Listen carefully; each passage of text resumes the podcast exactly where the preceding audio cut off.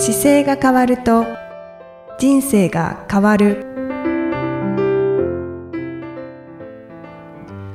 こんにちは。姿勢治療科の中野孝明です。この番組では体の姿勢と生きる姿勢より豊かに人生を生きるための姿勢力についてお話しさせていただいてます。今回もゆきさんよろしくお願いします。こんにちは、いきみえです。よろしくお願いいたします。中野先生、はい。先日、はい酒蔵見学で仕事の姿勢を学んでこられたということで、なんかたくさんいろんなところを回られたみたいですすね。はいあのー酒蔵を見に行くときに、まあ、酒蔵というよりは、えっと、日本一の杜氏さんがいる酒蔵がすごい面白いよって教えていただいて、はい。杜氏さんって日本酒を作ることを、まあ、全部トータルで管轄してるスペシャリストっていうか、トップの方を杜氏さんって言うんで、まあ、日本酒を作ってる酒蔵の社長みたいなもんですよね。ああマネジメントしてる社、そうです。ことですね。はいはいで、。その杜氏さんが日本一の方がいて、その方がまあ神様と言われているらしくてですね、はい。そういうところに行くんだけどっていうのを、えー、5月ぐらいかなに誘われて、はいって言って、えっ、と、日本酒普段飲まないんですけど、でもやっぱり日本一の杜氏さんのっていう風に、まあ、キーワードもそうですし、はい。どういう酒造りをさされてるのかなというのもすごい興味があって、はい。で、行ってきました。ああ。はい。えっ、と、石川県、富山県に。行ってこられたんですよね？はい。はい。で、石川県の小松市というところに、えー集合だったんですよ。はい。で、小松って空港で、まあ飛行機で行ったので、飛行機で小松空港行って、そこからバスで小松駅に集合だったんで、はい。そこに集合して、えー待ち合わせをしたらですね、なんと小松の駅前にはですね、まだ新幹線が通ってないんですけど、新幹線がこれから通ると言われている駅と、うんその後ろにすっごい大きなダンプカーがあって、あの、日本にそこに1台しかないらしいんですよ。あ、そうなんですね。で、小松、そのダンプカーの時に、ダンプカーの黄色いのを見て、小松って書いてあって、あ、そうか、あの重機の小松はここの町なんだっていうのをその時初めて知ってですね。ありますね、小松ってそう、あれ、いう。わかります、はいなんか重機の真っ黄色の、あの、こう、なん、なんだろう、特に、大きな鉱石を掘るようなものを得意とするダンプカーで、はい。え、とっても大きいんですけど、リモコンで動くんですよ。人がリモコンで？そうなんです。それぐらい人が入れないところでも活躍できるはい。自動、自動車というか機械で、まあそれえじゃあが、人は中に入らないんですか？はい、入れるんですけど、その人が、人が乗って運転するっていうよりはもう外からリモートでそコントロールしてるっていう感じの、そうなんですね。もうなんだろう、それこそね、排、排気量って言ってもピンとこないかもしれないですけど、ろ書いてある表記でいくと、6万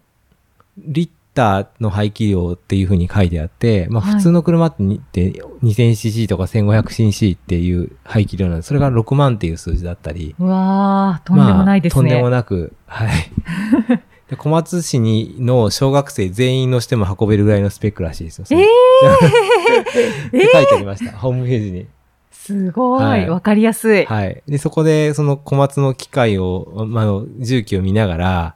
あの、小松、まあ、銅像が一つあって、あ、小松を作られた方はこの方なんだとかって見て、あそしたらその方は小松だけじゃなくて日産自動車とかも作られた方の資本を出してる方で、ー。えーはい。投資家っていうことですか？そうですね。多分投資家だと思います。ダットさんっていう車が昔あったんですけど、そのダットさんの字の一時はその方の名前がついているという、はあ、そうなんですね。まあそんな街に行って、あ、小松市ってこんなとこなんだと思いながらですね。はい。で、そこからバスで、えっ、と、酒蔵まで行くんですけど、はい。結構やっぱり酒蔵ってお水が大事だったりしするし、お米なんで、うんあの、そこから町からちょっと車、あの、バスで30分ぐらい移動したところに、ちょうど酒蔵が建っていて、はい。で、どうもですね、その野口、あの、酒蔵の名前は野口、野口さんという方の酒蔵になっていて、はい。でそこの、えーまあ、野口さんが、えっ、と、世界一、世界一というか日本で一番日本酒が上手だっていうことが、ずっと今までの歴史の中で出てきてですね、その野口さんの持ってる技術を継承しようという形で5年前に作られた酒蔵,、酒蔵だったんですよ。ああ、その野口さんという方はもうお亡くなりに？あ、まだご健在です。ああ、失礼いたしました。ご健在なんですけど、その野口さんの技術を継承して日本酒を作るっていう場所を、えーやっぱりそこ、野口さんは事業とする方がいて、で、そこがデザイン会社が親会社なんですけど、そこでデザインの中でこう酒蔵作られていてですね、非常に綺麗な最先端というか、近代的な設備になっていてですね、僕もかつて酒蔵何軒か見たことあるんですけど、やっぱり木造の中で、えっ、と、こう、全部が木の家屋の中にあって、で、そこで、あの、すごく蒸した中でこう、せ説明してくれたりとかしてた記憶があったんですけど、今回のところはもう全く、そこと、それとは違って、近代的な設備になっていて、はい。ステンレスのこう桶に全て入っていたりとか、ええで、面白いのは、その野口さんを表に出しているので、入り口入るときに野口さんのこう手とかですね、はいすごく引き伸ばして貼ってあるんですよ。野口さん自身のこう歴史も載っていて、あの、亡くなってないんですけど、本当に、あの、い 今、生きてるんですけど、野口さんの歴史がずっと載っていて、へえだから、なんとなく、あ、これ、で、野口さん、その、今回のケースもそうなんですけど、基本的にはご自分で事業されたわけじゃなくて、雇われて、あの、仕事としてやってきてるので、最後、うそうなんリタイアされてから、野口さんぜひここでやってくださいって言って、野口さんに場所を多分作られたと思うんですよね。その、そのなんか、生き方はすごい素敵だなと思いながら、ああ、はそうですね。はい。もし自分がそうだったら結構歯がゆいだろうけど、でもなんかその自分のね、技術をこう残したいっていう施設を作ってくれて、で、そこで、あの、今は男性の方ばっかりらしいんですけど、男性の方が集まって一緒に酒造りをして、はいっ。ていう期間限定で仕事して、で、出すようなか場所なんで、ああ。え、その、野口さんはいらっしゃらなかったんですか、僕はお会いできなかったんですけど、あの、そこにちょうど日本酒を作る時期になると、この秋ぐらいからですかね、ちょう。どもう見えて、そこでお仕事され始めるという。そうなんですね。本当にじゃあ期間限定で。そうです。あの、仕込む時期に見お見えになる感じですね。はん。そうでい。すか。そんな場所に行ってきて、なんかそのね、あれなんでしょうね、技術を見せるっていうこともあるんですけど、そこに、まあ、一、見学者として行った時に、はい。まあ、こういうふうに作ってあって、こういうふうにおお酒を作って、で、こういうふうに、あの、野口さんがこう歴史を踏んできましたって書いてあると、なんかそこを終わるって説明して、その後に、あの、テイスティングルームっていうのがあって、はいで、作られてる日本酒を順番に飲めるんですよ。はい。で、はいちょっとおつまみがあって飲むんですけど、まあ、説明したしてもらいながらこう見ていくと、やっぱり日本酒普段飲まなくても、なんとなくこのも物語の中でファンになってきて。で、ああ、なんかこういう思いでこの一杯ができてるんだなとかがわかるから、やっぱりこう見せ方というか、本当に丁寧に説明していくことって大事なんだなってすごい思いますね。ああ、はいそうですね。はい。見学できると、そうですね、思い入れがこう強くなっていきますよね。そうなんです。僕今回ね、その見学シリーズで本当に他にもですね、その野口さんのところの研究所と、はい。あと、セイズファームっていうワイナリーがあってですね、それワインを作られてる場所なんですよ。はい。で、そこは、あの、ワインを作ってるんですけど、本当にそこでブドウ畑を作って、そこのブドウを収穫して、ワインを作られてるセイズファームっていうところにも行ってきました。ああ、じゃあもう本当に地産地消で。そうです。でも10年ちょっとなんですよ、まだ。ええで、な、なんかね、あの、ホームページに載ってる話でいくと、はい。えー別の魚関係のお仕事をされている方が、あの、ワイン作りしてみたいっていうことで、誰かワインの勉強しに行かないかって言って、はい。えーその時の社員さんに手を挙げ、挙げさせたら、ワインをの好きな社員がいなくて、で、ビールを好きな社員はいたんですよ。はいで、。その社員さんに、じゃあワイン勉強してきてって言って、ヨーロッパに行ったりしながら、えーワインの作り方を勉強されて、戻ってきてできたっていう話が載ってました。そうなんですね。でもそれも、それもね、ワイン畑だから、その要は、ブドウ畑を作って、で、そのブドウ畑以外に、えっ、と、ヤギがいたりとか、アヒルがいたりとかして、で、そこで、そこ、レストランがあるんですよ。はい。で、そこのレストランでお食事もできるんですけど、はい。もう全部そこの中で完結するような物語を作られていて、うわー、素敵ですね。はい。僕伺った時はもうまだガーデニングを一生懸命作られたりとかしてるところもあって、もうどんどえーん多分これ敷地が広がっていくんだろうなと思いながら、ああ、はあ、もう現在進行形で、そうです、そうです。いろいろ作ってるんですねそうです。で、すごいお食事が美味しくて、はい。あの、ランチのコースだったんですけど、東京から考えると、あの、とってもお得なお値段でうん美味しくいただけるの。今予約が取れたからでですけどね。なので、結構このセイズファームさんなんかは、レストランとしてすごい人気が多分あるんだと思います。僕も取っていただいたからあれですけど、はい。じゃあ予約もなかなかちょっと取りづらい。取りづらいって言ってましたね。もうなんか時間帯が決まっていて、そのタイミングでしか電話できないしっていう風に取っていただいた方がおっしゃってたから。でも取れたらすごく美味しいし、本当になんだろう、その風景を感じながら、はいあ、ここで食べ、できてるものを食べてるんだっていう感じもあってですね、なんかすごくほっこりした感じがして、うわー、いいですね。味も良さそうですね。はい。そんなセイズファームさんに行って、でさらにその後ですね、今度蒸留所に行ったんですよ。ワイン、ワイン作るとこなんです。あワインじゃなくてウイスキー作るとこなんですけど、はい今回、あの、日本酒からワイン、日本酒、ワイン、蒸留所だからウイスキーという感じで、こはいうなんかいろいろ 飲み物ばっかり見学に行ってきてですね。本当ですね。はいお酒の見学。そうです。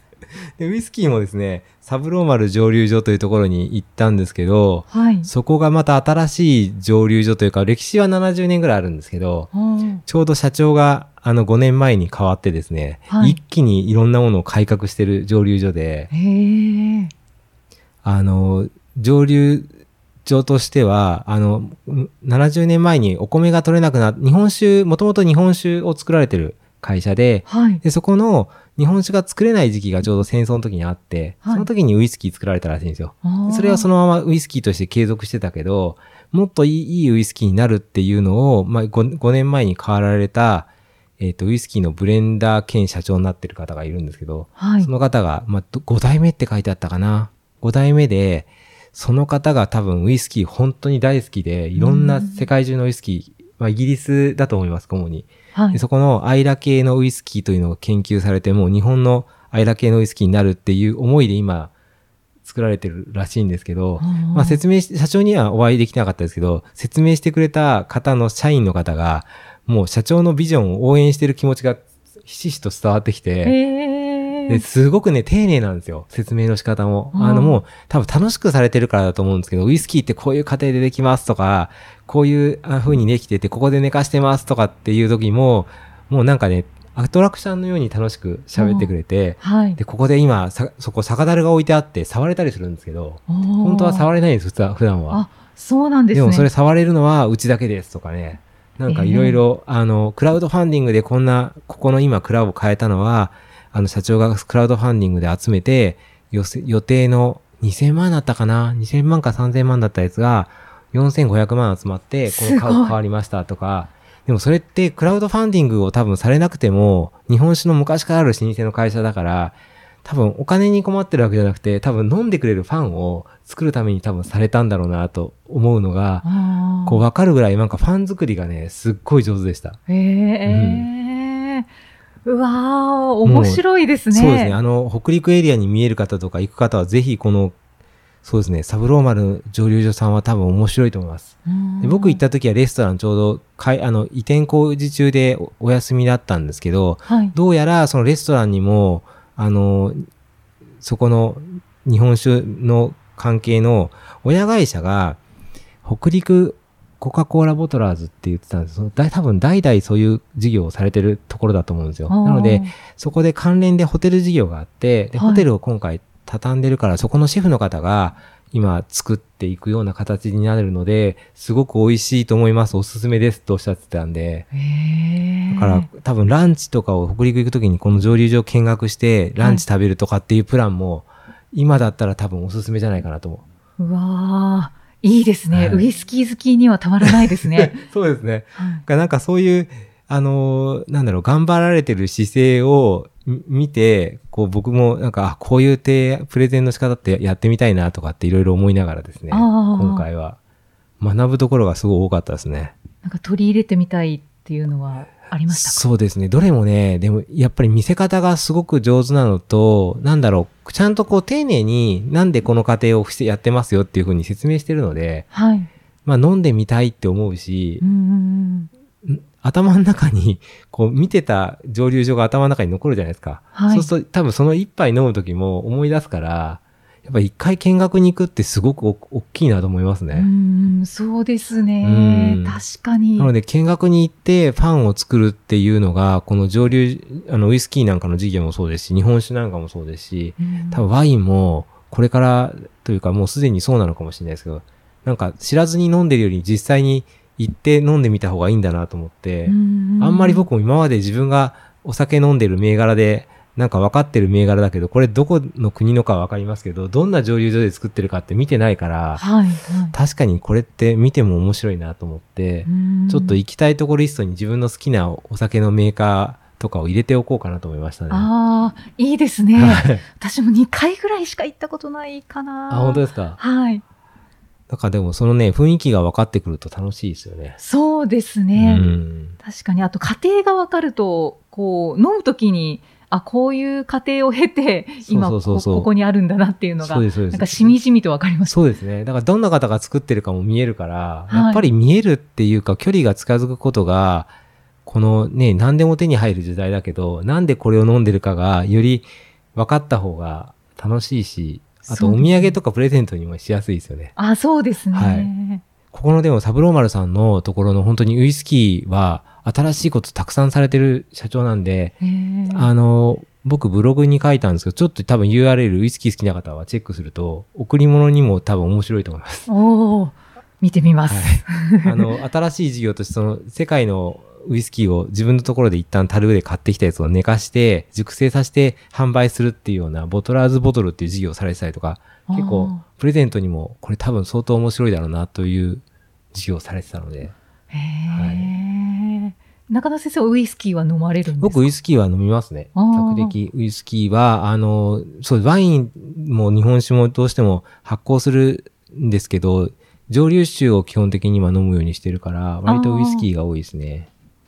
蒸留酒だと焼酎もですね。そうですね。焼酎も飲みますねうん。うんうん。はい。そんな形で。で、その楽しいことをした後に、翌日に山に登りに行ったと。山に登ったんですね。はい。あの、なんかと、ちょうどそのエリアに白山っていう山があって、わあ、もうで有名な山ですね。そうですね。なので、まあ、たまたまその、5月に予定決まってた時に、8月ぐらいに、た UTMB っていうあのイベント、レースで出会った友人になった方が、はい。ちょうどそのエリアに住んでて、で、白山をしょっちゅう登りに行ってて、で、はい彼が百名山を僕より年は若いんですけども、全部完結してて、へで、え。山登りがすごい練習によく行かれてるから、僕行くんですよね、今度10月に行ってたら、じゃあ山行きましょうよって言って、はい。